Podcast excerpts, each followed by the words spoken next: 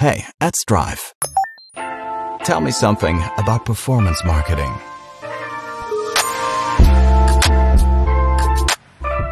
Herzlich willkommen zu der neuen Folge PPC Insights Podcast. Äh, wir sind wieder hier für euch. Ich bin Victor. Und ich bin Lara von AdStrive. Ähm, in der letzten Folge haben wir darüber gesprochen, wie Google Ads oder wie ein Audit bei Google Ads funktioniert, was es da für Kampagnentypen gibt. Und heute machen wir das gleiche, nur eben für Facebook oder vielmehr Meta. Vielleicht wollen wir da auch wieder direkt ansetzen, Lara. Ähm, vielleicht mal eine kleine Über, einen kleinen Überblick allgemein über dieses Thema Meta. Mhm. Ja, äh, es ist äh, sehr gut, dass du dir das schon angewöhnt hast, Meta zu sagen. Mhm. Mir rutscht auch noch sehr, sehr oft immer Facebook äh, raus. Aber es ist ja in der Tat so, dass es eben inzwischen nicht mehr Facebook-Ads heißt, sondern eben Meta-Ads. Ganz lange hat man ja auch schon unter Facebook-Ads quasi verstanden, dass Instagram mit drin ist, dass Werbung auf dem Facebook Marketplace mit drin ist beispielsweise. Also der Herr Zuckerberg, da hat er ja sich wirklich so ein ganzes Universum geschaffen ähm, und die Werbung in diesem Umfeld, die ist eben äh, die Werbung bei Meta. Mhm. Gibt es da auch wieder, wie bei Google Ads, so Elemente, die man definieren kann? Genau, also beim Meta ist es so, da gibt es halt natürlich die Anzeigen, die sehr, sehr wichtig sind. Das wissen wir auch, glaube ich, selber ne, im Social-Media-Bereich. Man reagiert auf das, was man sieht. Das mhm. heißt, die Anzeige spielt natürlich eine sehr große Rolle. Dann spielen die Zielgruppen eine ganz, ganz große Rolle. Niemand weiß ja so viel über uns wie wahrscheinlich äh, Facebook oder Meta. Vielleicht nicht ja. bei jedem, aber ich glaube, über viele schon. Ähm, das heißt, da gibt es dann natürlich diese Zielgruppenelemente, die extrem wichtig sind. Aber auch da gibt es natürlich eine Kampagnenstrategie und einen Kampagnenaufbau. Es gibt Tracking. Und das sind auch so die Elemente, die wir dann natürlich prüfen sollten. Mhm. Vielleicht einfach, um auf diesen Punkt nochmal einzugehen mit den Zielgruppen. Ähm, kannst du da mehr dazu sagen? Also vielleicht, wen erreicht man dort am besten oder wo setzt man dort am besten an? Genau, bei Zielgruppen gibt es ja immer so ein bisschen so unterschiedliche Strategien. Mhm. Man hat früher immer gesagt, man macht so eine, ähm, ja, so eine Funnel-Strategie. Das heißt, man fängt an mit den Leuten, die Cold sind oder halt eben Prospecting. Man spricht ja. erstmal Leute an, die uns noch gar nicht kennen, die vielleicht noch nie auf unserer Seite waren.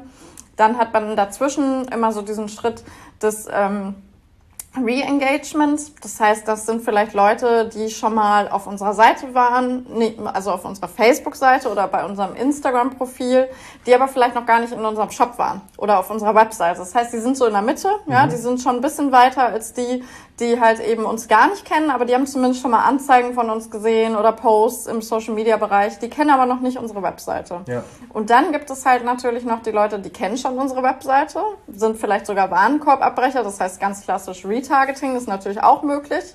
Ähm, und der letzte Schritt ist eigentlich die Reactivation. Das heißt, es sind Leute, die haben vielleicht sogar schon mal gekauft mhm. und vielleicht wollen die ja nochmal kaufen. Also so hat man eigentlich immer unterschieden und hat dann auch entlang dieses Funnels häufig eben seine Zielgruppen aufgebaut.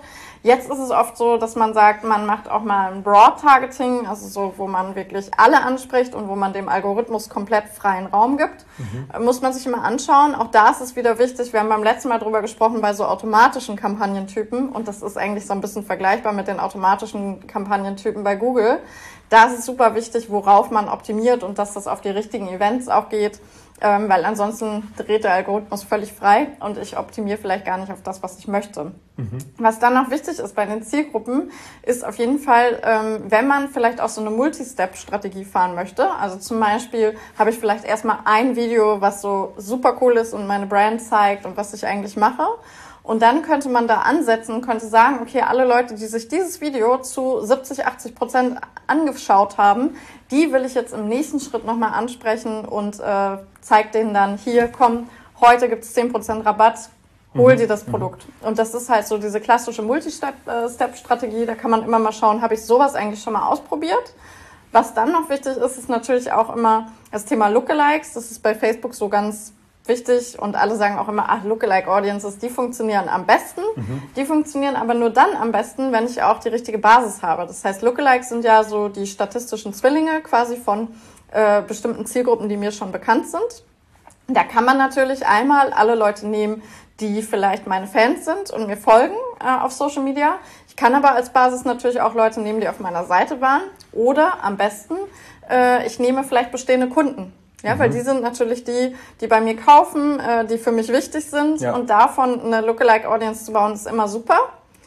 vielleicht, wenn ich genug äh, Kunden habe und halt eben eine Zielgruppe, die groß genug ist, könnte ich sogar sagen, ich mache eine Lookalike von meinen Top-Kunden, ja, die besonders mhm. viel bei mir kaufen, die große Warenkörbe haben, die mir besonders viel Umsatz bringen. Das sind halt so diese wichtigen Dinge, die man sich da anschauen kann. Innerhalb des Kontos ist es dann wichtig, dass man Zielgruppen ähm, immer nicht zu ähnlich hat innerhalb von unterschiedlichen Kampagnen und Adsets. Das ist so die sogenannte Zielgruppenüberschneidung, die kann man sich anschauen. Wenn man halt eben zum Beispiel äh, zwei unterschiedliche Zielgruppen hat, vielleicht eine Lookalike Audience und eine interessensbasierte Audience, dann ähm, sollte man immer gucken, dass man da jetzt nicht 50 Prozent oder 80 Prozent sogar Überschneidung hat. Dann ist es nämlich im Kern die gleiche Gruppe. Dann würde ich die auch zusammen in ein Adset reinpacken. Okay, verstanden, was die Zielgruppen angeht. Ich nehme mal aber an, da geht es dann noch weiter, wenn es so um die strategische Ausrichtung geht. Was sind denn mögliche Kampagnenziele oder Events, würde ich vielleicht auch nochmal damit reinnehmen, die man da anstreben kann? Genau, ja. Das ist auf jeden Fall auch eine gute Frage. Ähm, bei den Kampagnenzielen ist es ja so, ich kann jetzt entweder Kampagnen auswählen, die auf beispielsweise Umsatzgenerierung, also auf Käufe abzielen, mhm. oder ich kann auch Kampagnen äh, aufsetzen, die eher auf Reichweite gehen. Und da muss ich natürlich immer gucken, was ist für mich sinnvoll. Ja? Was will ich eigentlich am Ende erreichen? Wir sehen häufig, ähm, dass Unternehmen es ausprobiert haben, auf Käufe zu optimieren dann nicht genug Käufer hatten. Das ist dieses Thema mhm. Automatisierung. Der Algorithmus braucht eben so ein bisschen was an Futter. Wenn ich sehr wenig Käufe habe, dann sagt mir Facebook auch immer, ah, die Kampagne oder Anzeigengruppe, die befindet sich noch in der Lernphase. Mhm. Und um diese Lernphase abzuschließen, brauche ich eben genug äh, relevante Events. Wenn ich nicht genug Käufe habe über eine spezifische Zielgruppe, dann gehen viele schnell auf Reichweite oder auf Traffic muss man nicht immer machen. Man könnte sich eben auch überlegen, ob man Micro-Conversions einsetzt. Das bedeutet, wenn ich eigentlich am Ende einen Sale generieren möchte, kann ich zum Beispiel, wenn ich zu wenige Sales habe, zumindest mal auf Add-to-Card optimieren. Mhm. Ja, dann wähle ich das einfach als Event. Das heißt, ich sollte mir immer überlegen, gibt es nicht Events, die halt einen Schritt davor stehen, die ich dann schon mal angehen kann und die ich schon mal nutzen kann für meine Optimierung. Und wenn ich davon genug habe und dann vielleicht sogar dadurch, dass ich immer mehr Leute habe, die Sachen in den Warenkorb packen, äh, und immer mehr, die den Kaufvorgang starten, dann habe ich vielleicht irgendwann so viele Kaufevents auch, dass ich wieder umstellen kann und dann natürlich auf mein finales Ziel Kaufevent optimieren kann. Aber da muss man immer schauen, dass man eben nicht unbedingt sofort auf Traffic geht, sondern dann vielleicht eher auf sowas, was schon einen Schritt näher am Kauf ist. Okay, Kampagnenziele ist soweit klar. Ähm, Wenn es jetzt da um diese Anzeigen an sich geht, gibt es da unterschiedliche Anzeigentypen. Also man kennt ja irgendwie aus, aus Nutzerperspektive schon einiges, was man da tagtäglich sieht, aber vielleicht einfach aus Performance-Marketing-Sicht gesehen. Ja, definitiv. Also was ganz wichtig ist bei Meta, ist, dass natürlich unterschiedliche Nutzer auch unterschiedliche Präferenzen haben. Das heißt, es gibt Leute, die gucken sich gerne Stories an. Mhm. Für die brauche ich einfach eine Anzeige, die in dem passenden Format ist, die dann eben auch hochkant ist. Man sieht auch immer wieder so Anzeigen, das kennen wir, glaube ich, alle. Dann ist da einfach so ein quadratisches Bild in der Story. Das wird dann alles so ein bisschen aufgefüllt und Meta versucht da halt eben einen Hintergrund dahinter zu packen, der so einigermaßen dazu passt ist natürlich nicht so schön. Ne? Mhm. Es ist cooler, wenn ich halt wirklich eine richtige Story-Ad habe mit einer richtigen Story-Platzierung. Und gleiches gilt aber natürlich auch für den Feed. Ich kann jetzt auch nicht so schön so eine Hochkant-Story-formatige Anzeige nehmen und die in den Feed packen. Ja, da muss ich halt immer natürlich schauen, dass ich die passende Platzierung habe. Und unserer Erfahrung nach macht es auch Sinn, unterschiedliche Formate einfach mal auf, auszutesten. Weil es gibt bestimmte Nutzer, die reagieren halt sehr, sehr gut auf die Stories es gibt Nutzer, die swipen wahnsinnig gerne durch diese mhm. Karussells. Und dann gibt es halt eben Nutzer, die halt auch auf äh, statische Images oder halt auf so normale Videoanzeigen sehr, sehr gut reagieren. Und da ist einfach der Mix wichtig. Ich muss halt gucken, was ist für meine Zielgruppe besonders relevant. Ich sollte das auch definitiv alles mal ausprobieren.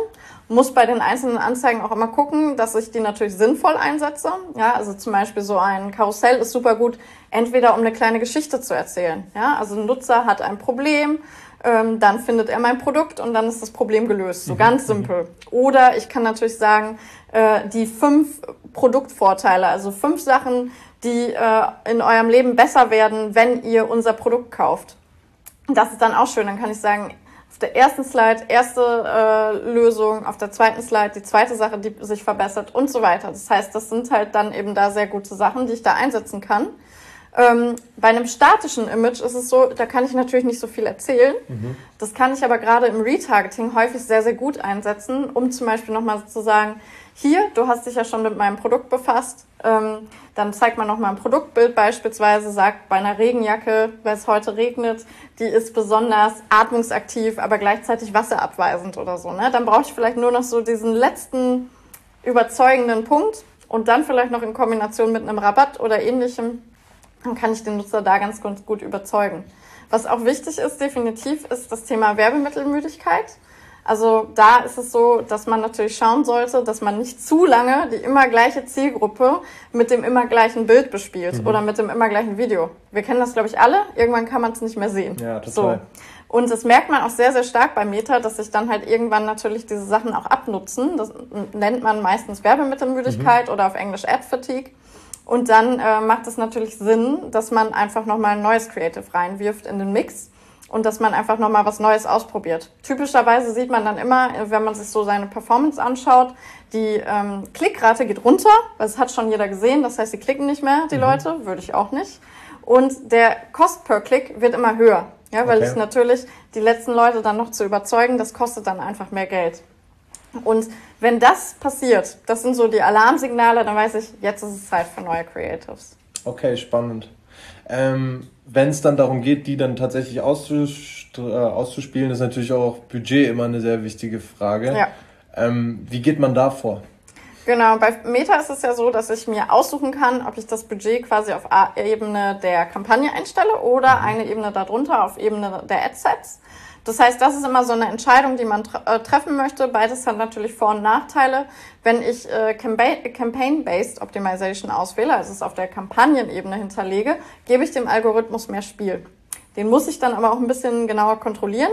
Das heißt, ich muss immer schauen, versteht er das denn tatsächlich oder ist es jetzt äh, leider so, dass vielleicht ein bestimmtes Adset, was gar nicht so gut funktioniert für uns, auf einmal zum teuersten Adset wird? obwohl darüber gar nicht so viel Umsatz kommt. Ne? Dann mhm. möchte ich natürlich dagegen steuern, muss ich immer so ein bisschen gucken. Am Ende ist es auch hier so, Performance Marketing bedeutet immer, wir haben ein Budget-Invest und wir möchten dafür natürlich möglichst viel Output generieren. Und das funktioniert halt nur, wenn ich das Budget an der richtigen Stelle einsetze. Deshalb immer schauen, funktioniert das so? Ähm, was ich empfehlen würde, immer zu machen, was wir auch immer regelmäßig machen, ist einfach mal sich die Frage zu stellen, wie viel Prozent des Umsatzes über Facebook bringt mir eine bestimmte Kampagne und wie viel Prozent der Kosten macht die aus. Ja, wenn ich also zum Beispiel 100 Euro Tagesbudget hätte und ich habe 10 Sales pro Tag, weiß ich nicht, mhm. ist einfach zu rechnen, dann äh, habe ich vielleicht eine Kampagne, die fünf Sales davon generiert und dann ist das eben 50 Prozent der Sales oder auch 50 Prozent des Umsatzes idealerweise. Das heißt, dann kann ich dir auch 50 Prozent des Budgets geben. Da muss man immer dann so ein bisschen nachjustieren. Das kann sich auch alles immer mal wieder ändern, gerade so im äh, Social Media Bereich, ne? Ähm, weil es ja auch immer vorkommen kann, dass vielleicht meine Anzeige zum Beispiel einen negativen Kommentar enthält, mhm. erhält. Und dann habe ich eben die Herausforderung, dass ähm, ich darauf natürlich gut reagieren muss wenn ich das gut mache, dann ist das natürlich auch so, dass ich darüber wieder Sales möglicherweise generieren kann. Aber ähm, wenn ich zu lange einen negativen Kommentar einfach unbeantwortet stehen lasse, mhm. dann wird diese Kampagne nicht mehr gut laufen, in der das vorher okay. halt die Top-Anzeige war, ne? weil das macht natürlich keinen guten Eindruck. Dankeschön für die Infos, jetzt auch zum Thema der Budgetierung. Ähm, wenn wir uns jetzt die Plattform jetzt einfach nochmal als Einzelnes anschauen, hast du da vielleicht nochmal so ein letztendliches Fazit oder deine, deine Top-Learnings oder Punkte, die du uns nochmal mit auf den Weg geben möchtest? Ja, also einmal auf jeden Fall die Anzeigen, die sind super relevant. Ja, also wir wissen das selber, wenn uns die Anzeige nicht catcht oder wenn wir auf Social Media unterwegs sind, die Sachen, die uns überraschen, die wir spannend finden, die irgendwie gut aussehen, das sind die Inhalte, mit denen interagiert wird. Möglicherweise aber auch so Themen wie bekannte Gesichter. Also das haben wir vorhin noch nicht erwähnt, aber das ist auch noch so ein Punkt. Wenn ihr eine Kooperation habt mit einem Influencer, dann immer mal schauen, ob man vielleicht die Videos oder die Bilder, die da entstanden sind, auch nochmal für Werbeanzeigen mit nutzen kann. Man sollte aber immer vorher fragen und man sollte das vertraglich auf jeden Fall festhalten und es nicht einfach so tun. Ähm, sonst gibt es natürlich im Zweifel Ärger und Probleme. Das wollen wir nicht, deshalb mhm. klären wir das vorher ab. Und dann ist es aber natürlich so, dass auch ich vielleicht einer Pamela Reif nicht folge, sie aber kenne. Und wenn ich die Person dann sehe äh, und ein Unternehmen mit ihr wirbt, dann ist das doch so ein gewisser äh, Trust-Effekt. Und das lohnt sich auf jeden Fall immer und das funktioniert in der Regel auch sehr, sehr gut, diesen Content einfach nochmal so zu verlängern und dann eben auch für die Werbeanzeigen zu nutzen. Und das andere große Thema ist definitiv das Thema Engagement. Mhm. Also kein Unternehmen macht einen guten äh, Eindruck, wenn dann natürlich auf Anzeigen vielleicht Kommentare kommen, sowohl positiv als auch negativ, aber dann eben man nicht mit seinen potenziellen Followern, potenziellen Kunden interagiert, ist nicht so schön. Ja, also Klar. dann hat man halt direkt ein negatives Bild. Da sollte man definitiv sich Mühe geben und sollte da dann auch natürlich mal äh, reinschauen, sollte reagieren und auch mit den Leuten natürlich in die Kommunikation gehen. Mhm. Ja, perfekt. Also vielen Dank auch nochmal fürs Fazit und wieder die Gerne. super Insights an der Stelle. Ähm, das war's mit der heutigen Folge. Teasern wir mal wieder die nächste Folge an. Ich glaube, beim nächsten Mal können wir uns mal so ein bisschen dem Thema Amazon Advertising widmen. Auf jeden Fall. Und gucken uns da mal so ein paar relevan relevante Elemente an. Das waren die PPC Insights, der AdsDrive Podcast rund um das Thema Performance Marketing.